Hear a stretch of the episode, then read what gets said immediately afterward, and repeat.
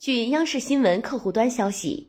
今天北京冬奥会赛时历时新闻发布会上，北京冬奥组委新闻发言人赵卫东回答了媒体对于一吨难求的问题。这两天呢，也有朋友在问我这个冰墩墩去哪里买。我想这个问题从一个侧面反映了我们北京冬奥会的热度，也反映了我们三亿人上冰雪的这个成果。我们高度重视这个问题，因为这个春节假期的原因，有些工厂工人回家去休假，所以在这个瞬间爆发的这种热度面前，我们供应这个正在加大协调，我们也正在加大协调相关方面，加大对冰墩墩的供应。另外，我也想提醒媒体记者朋友们，在报道的时候，除了关注冰墩墩之外，还要关注雪融融哦。感谢收听羊城晚报广东头条，我是主播姜丽。